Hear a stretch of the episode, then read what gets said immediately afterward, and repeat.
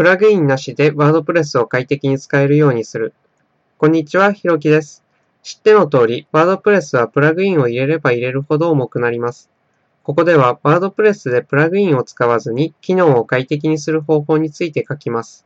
CSV を使いこなすといい。CSV というのは簡単に言うとカンマで区切られた Excel です。内容は Excel のように表のデータが詰まっているのですが、Excel が線で仕切っているのに対し、CSV はカンマで仕切っているのです。そしてメモ帳で開いてメモ帳で編集するんですね。Excel をメモ帳で編集と思われるかもしれませんが、ホームページを分解すると HTML になるように Excel データを文字の集合でできているんです。で、この CSV を使うと何がいいかというと、WordPress の記事をすべて Excel で管理できるんです。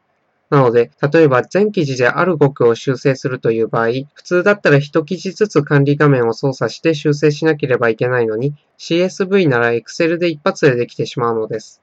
例えば私がひろきという名前を改名して、ひろしになったとします。その時も Excel の置き換えで、ひろき、矢印、ひろしとしたら一瞬で終わるわけです。ブログの規模が小さいうちは大したことない修正も、規模が大きくなると致命的な作業になることがあります。その場合、外注さんを使うという手もあることはあるのですが、CSV なら使うまでもなく、ワンタッチなのです。プラグインがブログにかけている負担をチェックする。CSV の話が少し長くなりましたが、このようなテクニックを使うことによって、省けるプラグインはたくさんあります。そして、どのプラグインがどのくらいブログの表示速度を重くしているかということを調べるツールもあるんですね。